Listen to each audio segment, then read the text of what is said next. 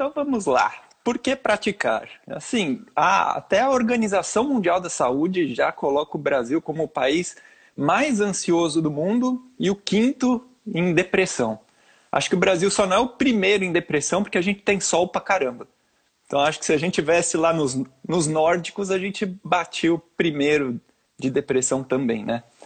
Então acho que é muito importante a gente ter consciência. Pessoal, vivemos sim numa, numa sociedade em que tende a deixar as pessoas mais ansiosas. Né? A gente tem um ritmo de vida, a gente tem questões culturais hoje em dia, sociais, que acabam desencadeando né, muito da, da questão da ansiedade.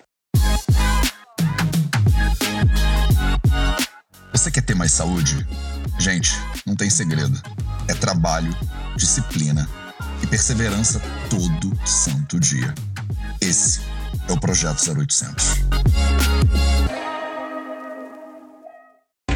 Como fazer meditação para controlar ou para lidar ou para superar a ansiedade? Salve, salve família Vida Veda, projeto 0800 no ar. E hoje a gente vai falar sobre o pilar do silêncio, né? A prática da meditação aplicada à ansiedade. Quer dizer, um tema mais do que fundamental para o mundo que a gente vive hoje. As taxas de ansiedade estão, tipo, galopantes né, nesses, últimos, nesses últimos dois anos. E eu acho que nada melhor para encerrar essa semana né, focada nos quatro pilares da saúde do que trazer para você aqui é, um conteúdo prático, né? Um conteúdo prático. E ainda mais, né, com ninguém mais, ninguém menos do que o Dr. Ricardo Balsimelli. Agora vamos ver se o Instagram derruba a gente. Quantas vezes o Instagram derruba a gente? Né? Então, vocês que estão entrando aí, que já são da galera, são formiguinhos de fogo, são do nosso, do, do, da tribo, digamos assim, do Vida Veda, manda aí o seu formiguinho de fogo, manda aí a sua folhinha para eu saber que você tá, tipo, na área, né? E é, enquanto isso, eu vou te contar quem é o Ricardo Balsimelli. Se você não sabe, o Ricardo Balsimelli é um dos professores da nossa formação nos quatro pilares da saúde, né? E ele é um médico que ensina, né, sobre mindfulness, né? Mindfulness para sua prática clínica. Então, vou ler aqui a bio do Ricardo para vocês terem uma noção, né? Então, o Ricardo é formado em medicina, né? Fez residência médica em acupuntura pela Unifesp, tem pós-graduação em clínica médica ayurvédica pela Escola Brahma Vidyalaya e medicina ortomolecular pela, pelo FAPES, pela FAPES. Ela realizou estágio em medicina tibetana no Mentsekang, lá no Instituto de Medicina Tibetana em Dharamsala, que é uma cidade lá no norte da Índia. É, medicina ayurvédica no Sri Vishwagandha Ayurvedic Clinic em Pune, né, na Índia. Então, já tá travando? Tá muito instável? Oh, meu Deus do céu. Bom dia, meus amores, que bom. Essa semana o Instagram me derrubou, eu acho que cinco vezes até agora. Se eu não me engano, eu fui derrubado cinco vezes pelo Instagram ao longo dos 0800 dessa semana. Eu não sei o que está acontecendo com o Zuki, meus amores. Vamos ele está tomando um chá lá, ele tá, tem que tá se acalmar. Ele devia fazer meditação para controlar a ansiedade dele, não é mesmo? Porque não adianta, deve ter alguma coisa errada lá com o Zuckerberg. Ai que lindo ver tantas formiguinhas de fogo subindo aí nos comentários. Bom dia para vocês. Tá tudo ok? Tá todo mundo vendo bem? Maravilhoso. Eles derrubam a gente, mas não importa quantas vezes a gente cai. O que importa é quantas vezes a gente levanta, tá? Então, deixa o Zuckerberg me derrubar, que eu levanto de novo e volto. Não tem problema, tá? A gente volta todas as vezes e mais uma. Então, não tem problema nenhum.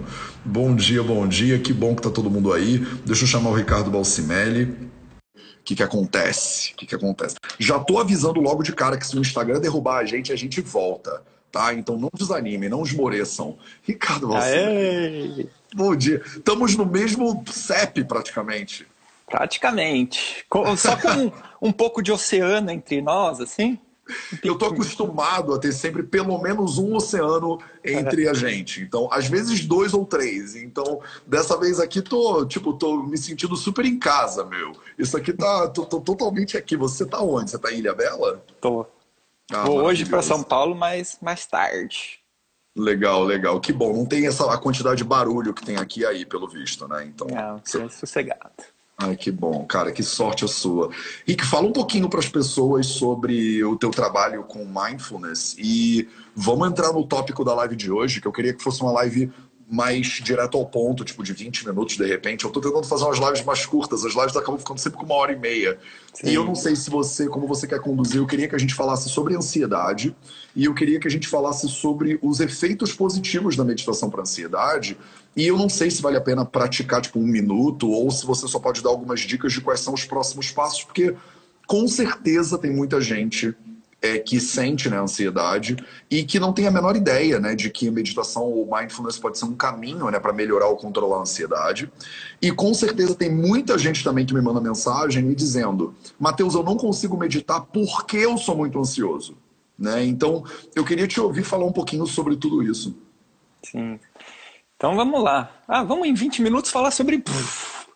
Sobre todo o processo de adoecimento sobre da mente das pessoas, porque todo mundo tá maluco todo o seu módulo do F4P de 6 horas em 20 minutos, basicamente. É. Então vamos lá. Por que praticar? Assim, a, até a Organização Mundial da Saúde já coloca o Brasil como o país mais ansioso do mundo e o quinto em depressão. Acho que o Brasil só não é o primeiro em depressão porque a gente tem sol pra caramba. Então acho que se a gente tivesse lá nos, nos nórdicos, a gente batia o primeiro de depressão também, né? Então, acho que é muito importante a gente ter consciência. Pessoal, vivemos sim numa, numa sociedade em que tende a deixar as pessoas mais ansiosas. Né? A gente tem um ritmo de vida, a gente tem questões culturais hoje em dia, sociais, que acabam desencadeando né, muito da, da questão da ansiedade. E por que, que a gente tem ansiedade? É um processo primitivo ali de defesa como para a gente tentar antever prováveis perrengues. Então, a gente tem uma, uma área de funcionamento do cérebro, que é, eles chamam de rede padrão de funcionamento, em inglês acha mais fácil em trabalhos científicos como Brain Default Mode. É, essa área de funcionamento da mente, ela fica mais ativa principalmente quando não estamos com um foco bem direcionado no, no momento presente. E aí o que, que acontece? Essa área ela liga e ela busca é, reconhecer situações de ameaças. Porque o que, que acontece? A gente se desenvolveu como espécie e, pô, imagina, ser humano, savana africana, do jeito que você sempre gosta de falar assim, ah, ser humano, savana africana. Pô, tinha tigre, tinha hipopótamo. O pessoal acha ah, hipopótamo fofinho. Não, hipopótamo é agressivo pra caramba tigre, leopardo, pô, e nós, assim, franzinos, conseguimos superar essa galera toda, né? Então, como que a gente conseguiu superar essa galera toda? Porque uma área do nosso cérebro buscava antever ameaças e a gente, pô, vamos, vamos para uma caverninha ali, mas uma caverna que está com água perto para não precisar se deslocar e ir até os hipopótamos lá para pegar água. Então, o nosso cérebro, uma boa parte do tempo, ele fica ali pensando em perrengues para tentar antever o perrengue para não passar perrengue. Só que, por outro lado, ficar grande parte do tempo imaginando alguma coisa de ruim que possa acontecer já é estressante. E isso gera ansiedade. Então você fala assim, pô, cara, que negócio confuso, porque a mesma esse mesmo padrão de funcionamento cerebral que fez a gente se desenvolver como espécie, hoje faz a gente ter doença. Sim. E é por isso que assim, a gente não pode ter raiva da nossa ansiedade, a gente não pode ficar triste porque a gente é ansioso, não pode ficar preocupado porque a gente é ansioso, não pode ficar ansioso porque é ansioso. A gente tem que entender como equilibrar esse funcionamento da mente. Então, assim, esse funcionamento da mente, ele é importante, fez a gente se desenvolver como espécie, faz a gente antever alguns problemas mas se a gente só ficar com esse modo de funcionamento da mente em funcionamento, a gente vai adoecer.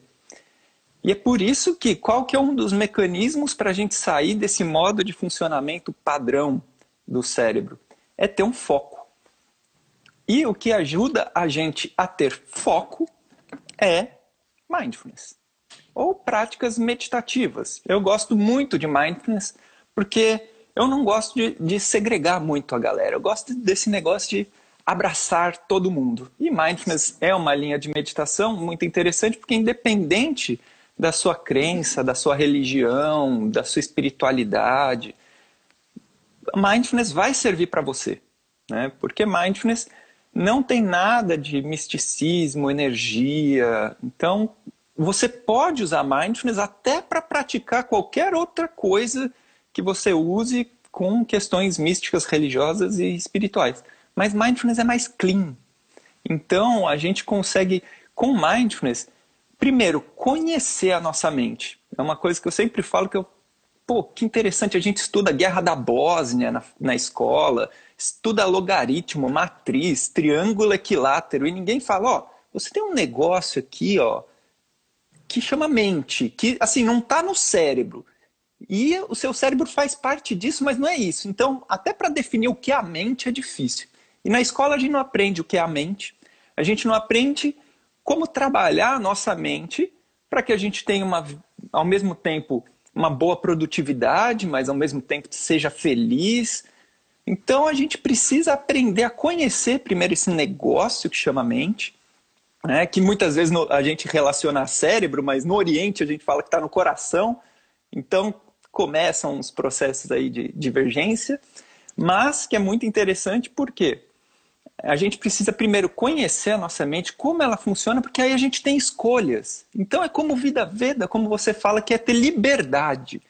Quando você conhece, consegue ter discernimento de como a sua mente funciona, você começa a poder escolher e ter liberdade. Bom, nesse momento eu vou usar esse aspecto da minha mente que vai pensar sobre um possível problema, sei lá, na viagem que eu vou fazer. Mas nesse momento, não, não vou ficar pensando nisso e vou focar minha atenção numa, na live, vou focar minha atenção no trabalho, no, na minha família. Então, o que eu acho que é muito interessante é isso. Primeira coisa de mindfulness é conhecer a mente.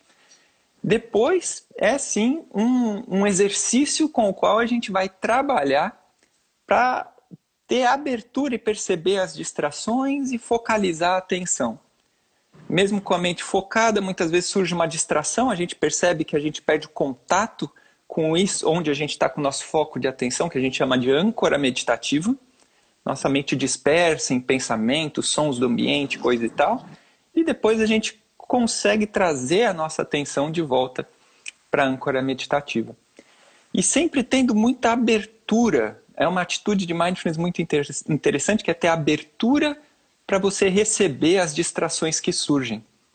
Então, o que acontece é, mindfulness fala sobre esse processo de você não é para enfrentar os pensamentos, não é para lutar contra os pensamentos, você tem abertura para recebê-los, porém, com gentileza, você se solta deles e volta a atenção para a âncora meditativa.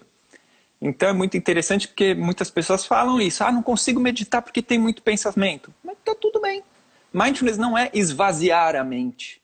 Mindfulness é ter essa habilidade, desenvolver essa habilidade de perceber os movimentos das distrações, dos pensamentos, reconhecer que é um pensamento. É muito interessante porque muitas pessoas falam: ah, tem muito pensamento. Tá bom, mas você consegue observar esse pensamento? Pelo menos se desidentificar um pouco dele, olhar e falar, é só um pensamento. Aí a pessoa já, já gera uma confusão ali. Fala, então, mindfulness te ajuda a dar esse espaço e começar a perceber que é possível observar o pensamento e falar, opa, não vou ser carregado por esse pensamento. Eu consigo observar ele, aí eu desidentifico dele e jogo a atenção para outro lugar. Aí, uau, plim! Então é algo eu acho muito interessante porque é isso, é começar dentro do processo da, da meditação, de mindfulness, a reconhecer como a sua mente funciona, reconhecer o fluxo de pensamentos, reconhecer como a nossa mente se distrai. E tá tudo bem desses pensamentos, dessas distrações virem.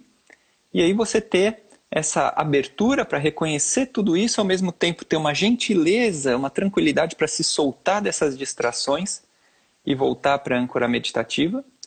E perceber que também, além dessas distrações de coisas que vão surgindo aí, é interessante a gente compreender que existe um processo com o qual nossa mente tem, tende a ter muita análise, críticas, julgamentos, comparações. Olhar para a mente vai que para tudo isso que surge e também se desidentificar disso. Um outro nome para quem é cabeção aí dos estudos um outro nome para esse processo de desidentificar chama defusão cognitiva. Porque quando a gente entra num pensamento, existe quase que uma fusão cognitiva. Então, nossa mente entra, vincula com esse pensamento com muita força. E aí as pessoas falam, nossa, aí vem um pensamento e ah, gera. E, e, geram reações orgânicas mesmo. Né? Então, da mesma forma com que é, você consegue só imaginar um limão sendo cortado, você saliva. Então, assim, pô, mas não tem limão. Ó, no mundo real aqui, real, ó, não tem limão e você saliva. Então, imagina você tendo pensamentos. Os pensamentos vão gerar reações orgânicas e, com isso, vai te gerar um alto nível, o seu nível de estresse mental vai bater no corpo, que vão gerar reações de tensionar o seu corpo, o seu corpo vai começar a não funcionar bem, e isso vai te deixar mais ansioso, e fica um ciclo destrutivo aí nessa, nessa história. Por isso que é muito importante a gente tentar, dentro da meditação, trabalhar esse processo de defusão cognitiva, se soltar dessa história, desse processo, dessa rede neural e aprender a focalizar a nossa atenção. Ô Ricardo, mas isso não isso não pode deixar a pessoa desconectada da vida, do tipo, eu acho que uma objeção que eu ouço muito é, mas aí eu vou ficar apático, né? Eu vou ficar apática, né? eu tenho que ser ansioso e ansiosa porque a vida é essa velocidade aí. A gente tem que matar um leão por dia. Eu tenho que é, trabalhar enquanto eles dormem. Eu tenho que né, conquistar né, coisas. Então, se eu ficar aqui observando a mente defudido da mente, eu vou ficar ferrado aqui, né? Eu não vou trabalhar, eu não vou pagar minhas contas e eu vou olhar para o boleto e vou falar: esse boleto não sou eu, né? Então, não, esse boleto não me afeta. E aí o boleto vai vencer e eu vou me ferrar na vida. Então, eu acho que um medo muito comum, né? Duas objeções que eu escuto muito comuns que eu queria colocar aqui na mesa para te ouvir são: a primeira é essa do eu sou ansioso demais para meditar, quer dizer, a pessoa acha que ela senta para meditar e a mente é tão doida que ela não consegue. Quer dizer, para a pessoa meditar, ela já deveria ser calma, né? E a outra galera, eu acho que tem essa objeção de se eu começar a meditar, eu vou ficar é, mole, né? Eu não vou ganhar, eu não posso ser um executivo, auto-executivo e meditar, né? Eu tenho que morar lá na montanha lá do Himalaia, no Dharamsala lá que o Ricardo morou, entendeu? Então, eu, eu acho que a gente já falou um pouquinho sobre essa daqui e eu queria muito, não posso sair dessa live sem te ouvir falar sobre essa daqui também, né? Sobre essa apatia provocada pela meditação. É. Então, vamos lá, vamos usar o exemplo de cair no Instagram.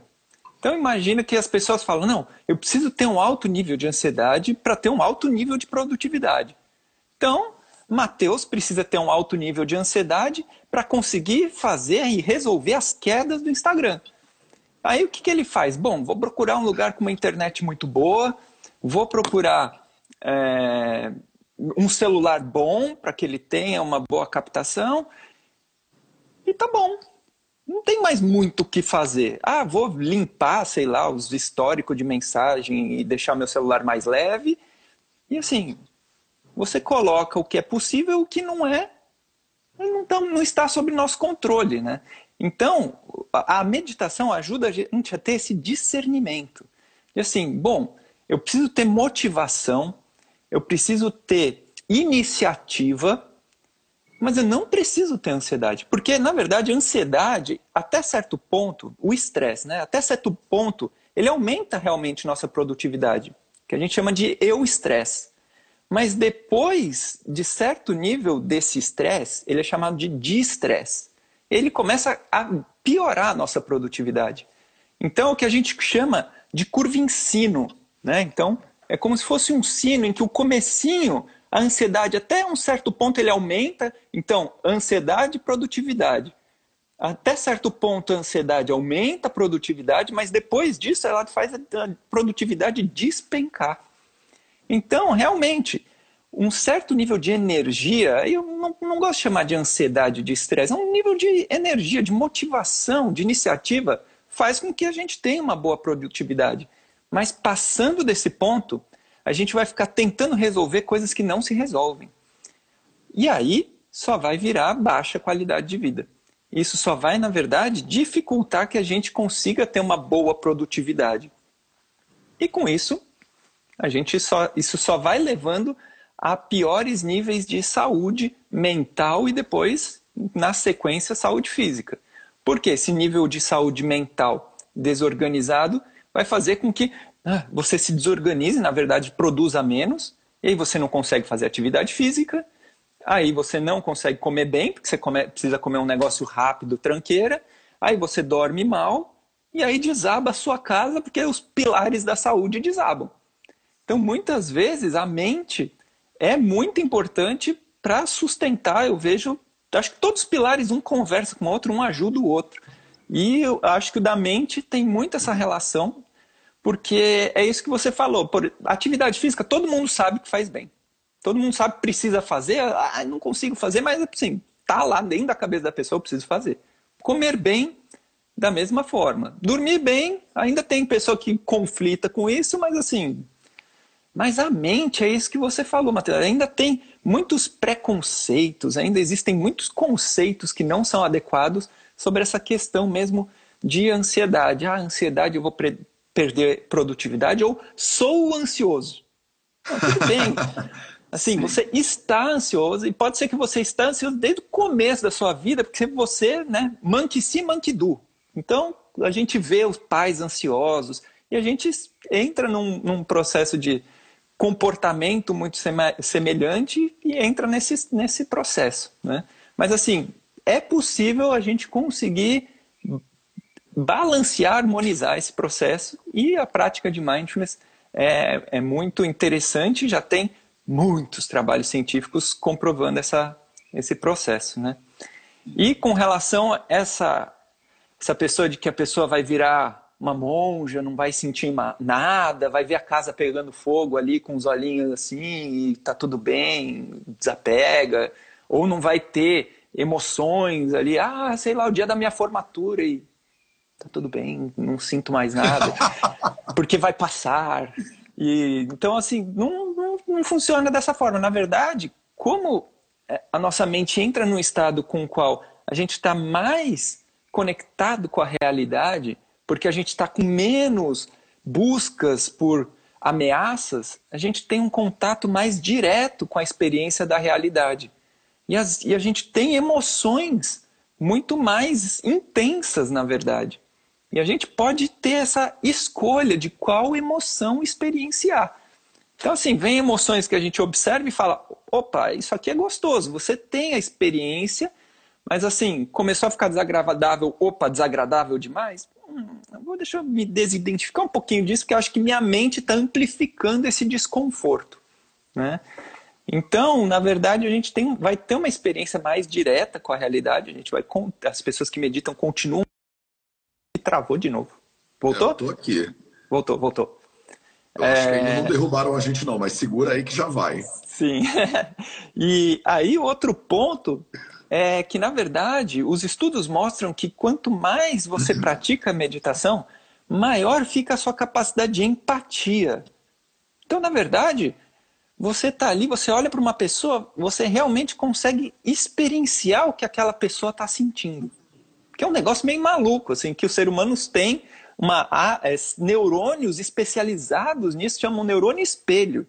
Então, assim, a gente consegue olhar para outra pessoa e sentir o que a outra pessoa está sentindo. Então, aumenta a sua capacidade de empatia e estudos mostram que também com a meditação é possível você ir desenvolvendo algumas outras virtudes, que até a compaixão, a bondade. Porque você olha outro ser humano, sente ele e entende que ali é outro é um ser igual a você. E aí você se conecta. E essas conexões, hoje, tem um estudo de Harvard lindo que pegou e analisou pessoas por 75 anos. E aí, pessoas de várias, muito de, de um grupo muito diverso, de profissional, esco, escolaridade e tudo mais. E no final desses 75, foram entrevistando essas pessoas mês a mês, e no final da vida delas, e aí, o que, que é a coisa mais, foi a coisa mais importante na sua vida. E a maior parte das pessoas falaram, foram os vínculos que eu criei nessa vida. Então, mindfulness ajuda essa conexão entre as pessoas. Ajuda você quando olhar uma pessoa, se conectar com mais profundidade a ela, sentir, na verdade, ela. E quando você olhar uma pessoa em sofrimento, acho que o Brasil tem muito isso, cidades grandes, de que você vê pessoas né, num estado, às vezes, de pobreza, de miséria, e a gente até busca uma, uma esquiva experiencial, assim, olhar e falar, cara, não quero sentir o que essa pessoa está sentindo, para desconectar, porque você imagina que ela está num grande sofrimento. E muitas vezes até não está. Que eu adoro conversar assim com pessoas que eu que eu encontro na rua e que muitas vezes estão né, numa situação de pedir e tal. E, e você vê que, na verdade, muitas vezes elas estão bem. E é o processo da nossa mente criar que elas estão sofrendo, ou na nossa mente criar que se um dia eu, eu for para essa situação, meu Deus, eu vou sofrer demais. E grande parte é criação da nossa mente. E a gente deixa de se conectar com uma pessoa e trocar uma ideia com uma pessoa, porque a nossa mente cria uma fantasia sobre a experiência dessa pessoa. E a gente não tem a experiência direta com essa pessoa. Olha que loucura! E mindfulness vai ajudando a gente a perceber. Quando você olha uma pessoa em situação de rua, você percebe um mal-estar, você olha e fala: opa, pode ser só uma criação da minha mente esse mal-estar. Deixa eu ver, deixa eu me conectar, deixa eu conversar com essa pessoa. O que, que ela precisa? O que, que ela quer? Acho que mindfulness ajuda a gente a se tornar mais humanos. E, então, eu acho que é pelo contrário. Mindfulness vai ajudar a gente a ter até mais vínculos, mais conexões, ter mais experiências de emoções, que pode ser o que é o que pode estar faltando em muitas pessoas que estão deprimidas, que estão ansiosas, que estão com algum transtorno mental. Então, eu acho que meditação é um pilar maravilhoso, importantíssimo por essa capacidade de, primeiro, você se cuidar, por você conhecer essa, esse processo de mente, como ele funciona, como trabalhar com ela melhor, para daí você olhar para o mundo com outra capacidade, com outra habilidade, se conectar mais com as pessoas e talvez transcender um pouco as pessoas e também se conectar mais com animais, com as plantas, com outras coisas e fala, cara, que mundo incrível! E aí você começa a ver que aquele mal-estar de uma tristeza, daquela melancolia, daquela ansiedade de que, nossa, eu só vou ser feliz quando eu tiver sucesso nisso, quando eu tiver dois filhos, quando eu for igual o comercial da Doriana ali, tem um cachorrinho, dois filhos, café da manhã cheio de pão e leite.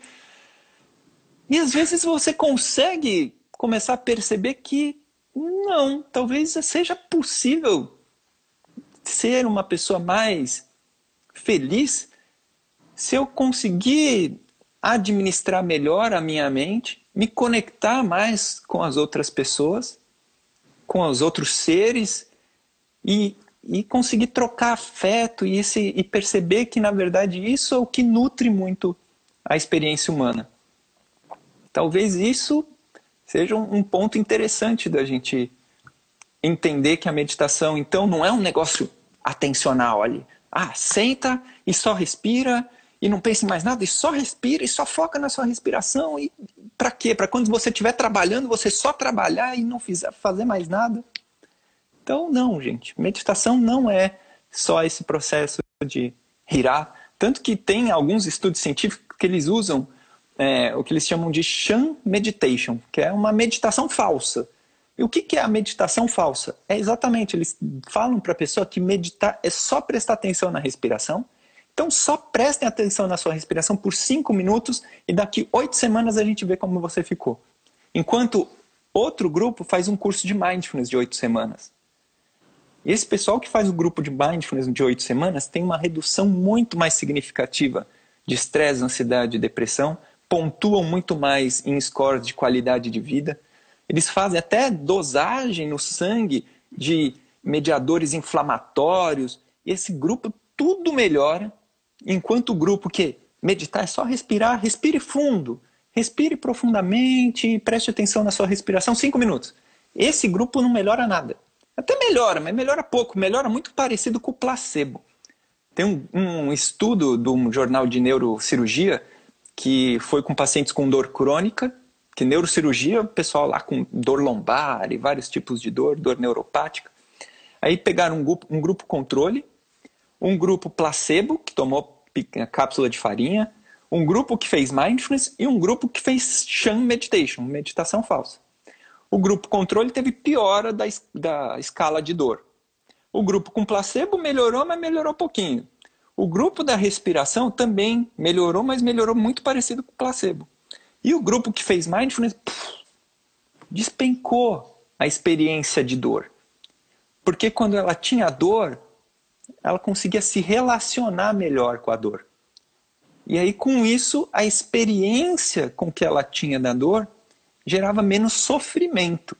O que eu acho massa você tá falando isso tudo, e eu acho genial, é que realmente, né, à medida que você.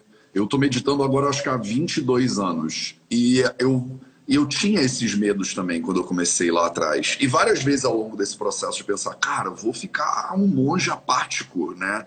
E ao contrário, né? Eu acho que você vai gastando menos energia com a mente dando volta. Porque eu não tenho, eu tenho certeza que todo mundo aqui já experimentou isso de ter tanta coisa acontecendo na sua cabeça que você acaba não conseguindo fazer nada.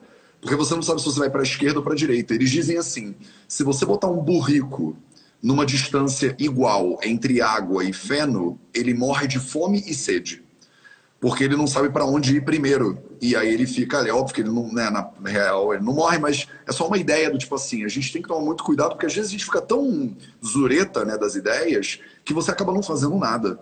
Né? Então, eu me sinto, por exemplo, hoje, 22 anos depois, e com certeza as pessoas vão sentir isso em uma semana, eu demoro um pouco mais tempo, mas é mais eficiente, mais focado. Né? A senhora Fernandes falou aqui: ó, quando eu sento para meditar, a minha mente fica doidona.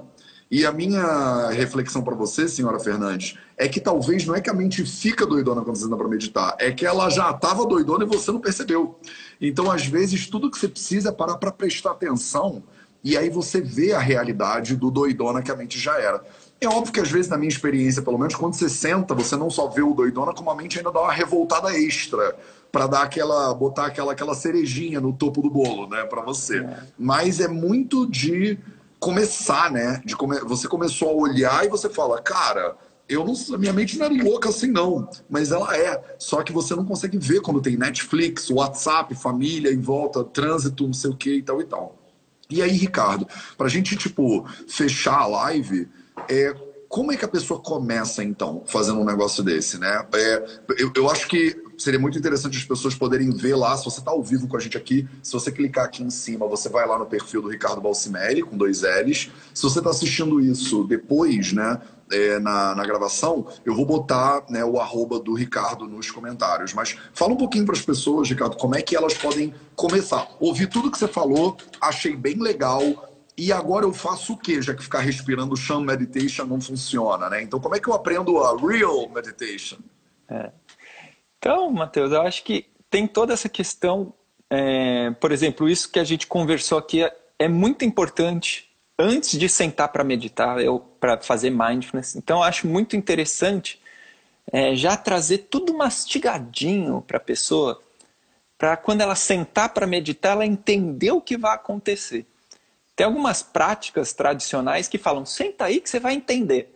E eu acho que a pessoa acaba demorando muito para aprender quando é na, só com a experiência. Eu acho que é muito interessante equilibrar teoria e prática. Né? Então, acho que uma base teórica é muito interessante e começar a prática. Eu vejo que a prática é muito interessante, primeiro, é, com relação à postura. Também tem muita gente que fala, ah, tem que meditar em lótus, metade da lótus, com o pé atrás da cabeça, de ponta cabeça. Não, gente, ache uma posição que seja confortável. Já vi muitas pessoas falando, eu não consigo meditar porque eu não consigo sentar de perna cruzada. Senta na cadeira. Eu tenho um problema no quadril que eu também não fico sentado de perna cruzada. Eu, eu medito na cadeira. Então, assim, posição, pessoal. Não fica fritando a cabeça. Faz uma posição que seja estável, confortável ali, que o seu corpo se movendo não seja algo que tire sua atenção da, de onde você tem que ir. Então pode fazer a meditação até deitada. Segundo ponto, é, não é então esvaziar a mente, é ter essa atenção, ter um foco para atenção E sempre que vierem, por exemplo, essa mente muito louca, você olha para ela, você acolhe, recebe ela, e aí você busca devagarzinho ver se é possível soltar dela e voltar mais uma vez a observar, por exemplo, a respiração. E o que é muito interessante é isso, é essa gentileza, é não entrar em conflito com a, os processos mentais. Né? Então, ah, minha mente é muito louca, tá bom, mas deixa ela aí, tá tudo certo, não luta contra ela. Acho que uma das maiores causas de abandono de prática é exatamente isso. A pessoa olha, fala, nossa, mas tem um monte de preocupação, boleto para pagar, um monte de coisa. É, tá tudo bem, olha para isso tudo aí e assim, tenta se soltar com gentileza, com carinho, assim, ó, desse monte de coisa e volta a observar a sua âncora meditativa. Né? Então, postura, esse processo mental. Outra questão que eu acho que é muito importante é o tempo. Né? As pessoas falam, ah, quanto tempo tem que começar? Quanto tempo de prática? Devagarzinho, começa ali três minutos vai para cinco minutos, acho que é igual atividade física. Começa devagarzinho, começa de pouquinho e vai aumentando o tempo. É assim, há um tempo de autocuidado, pessoal. Então, assim, é, as pessoas que são ali do quero ser mais produtiva, quero ser. Senta para meditar e começa a dar porrada nos pensamentos todo, e aí formiga a perna, dá umas porradas na perna, fala, acorda aí.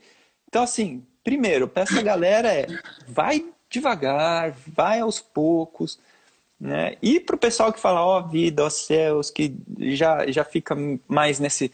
Vamos, tem um estímulo, tem, observe que assim, onde você está, existe um mal-estar emocional que, cara, meditação vai poder te ajudar. Pode não ser a solução de todos os seus problemas, mas assim, um pouco vai te ajudar a ter a, uma, um estado de saúde mental mais equilibrado para aos poucos você ir trabalhando todos os aspectos da sua vida que você quiser.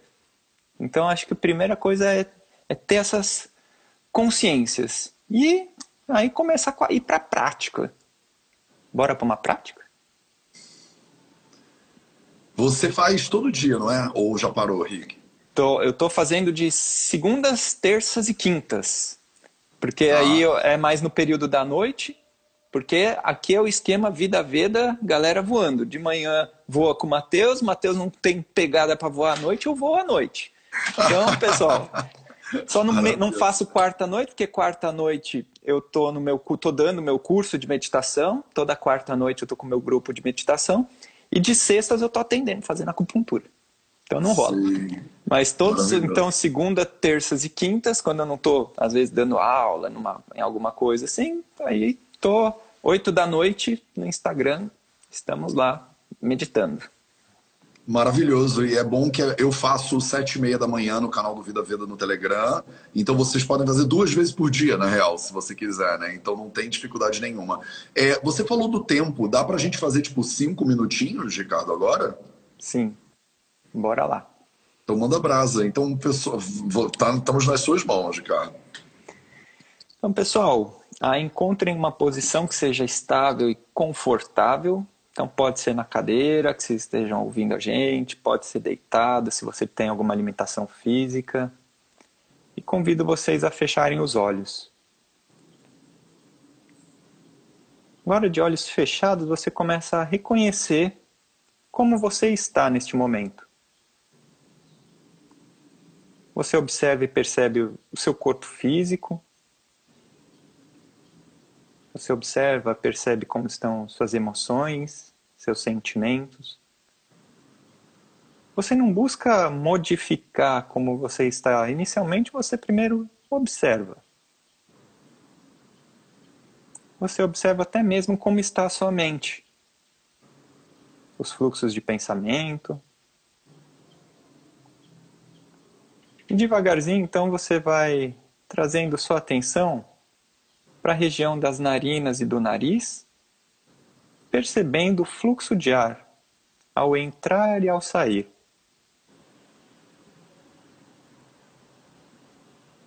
Você observa o toque do ar na parede das narinas e do nariz.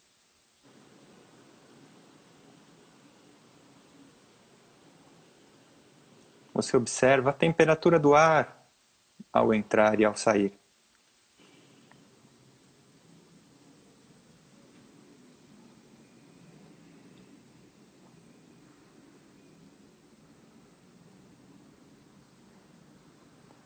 Você tem uma atitude de abertura para receber qualquer distração que surja, qualquer pensamento que surge que tire sua atenção da respiração. E com gentileza, com calma, você traz sua atenção de volta para a respiração. Percebendo esse toque do ar na região das narinas e do nariz.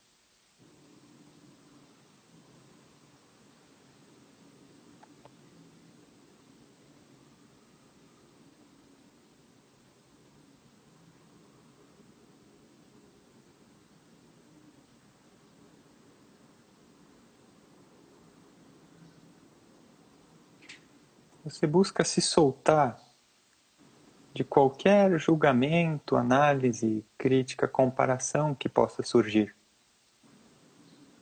Com essa mesma atitude, com gentileza, com tranquilidade, sem entrar em conflitos com as distrações.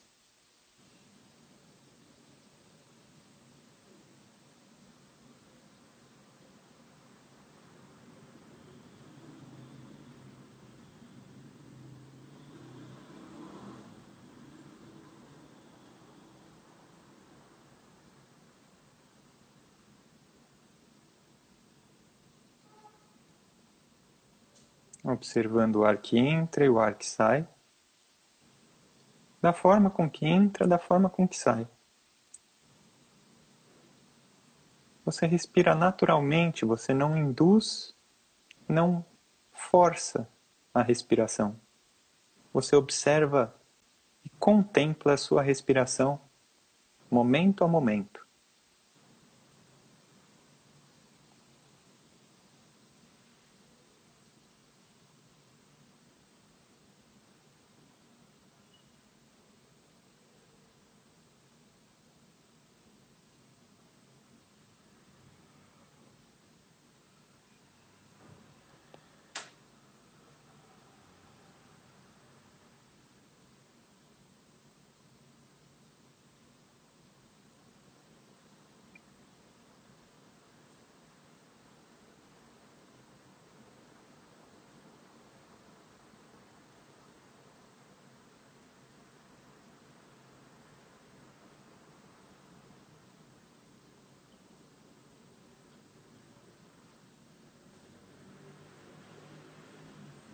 Em caso surja uma distração, você observa, toma consciência, reconhece essa distração e com calma, tranquilidade, sem conflito, volta a observar a sua respiração.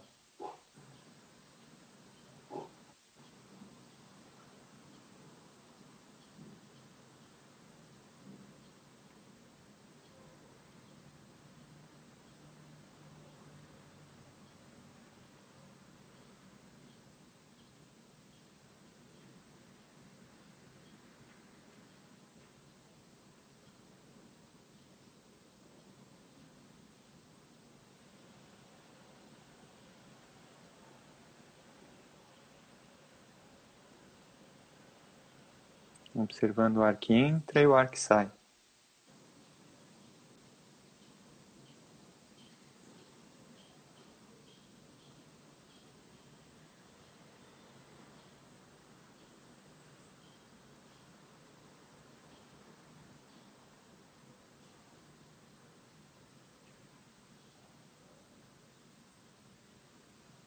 Devagarzinho você vai trazendo sua atenção de novo para o corpo. Sentindo e percebendo como está o seu corpo neste momento.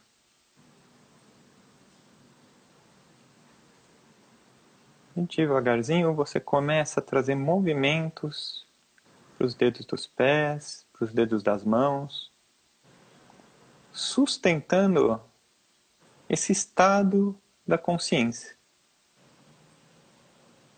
Você começa a mexer as mãos, os pés, vai fazendo movimentos maiores vai despertando o corpo, fazendo os movimentos que o seu corpo pedir. Pode ir espreguiçando. Você vai percebendo a luz passando pelas suas pálpebras. Quando quiser, pode abrir os olhos.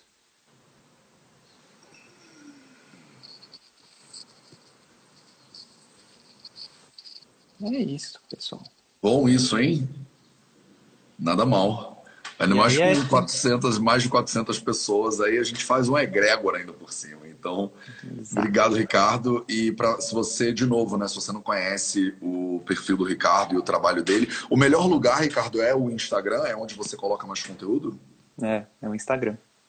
Maravilhoso. Então, para quem está ao vivo, clica aqui em cima, arroba Ricardo Balsimelli. Arroba doutor Ricardo Balsimelli? É, é dr.ricardo Balsimelli dr.ricardo Balsimelli, Balsimelli com dois L's. Eu vou botar para vocês na gravação também, no, na descrição dessa live. A gente está chegando ao final dessa semana de lives em homenagem aos quatro pilares da saúde. Eu abri uma caixinha nos stories também é, para vocês fazerem perguntas dos quatro pilares. Eu vou responder entre hoje e amanhã. Vou tentar trazer mais conteúdo sobre os quatro pilares para vocês. Obrigado, Ricardo. Obrigado, galera que está presente aí. Esse foi o Projeto 0800 de hoje. A gente se vê de novo na segunda-feira. Um beijo para vocês e até a próxima. Até mais, galera. Tchau, tchau.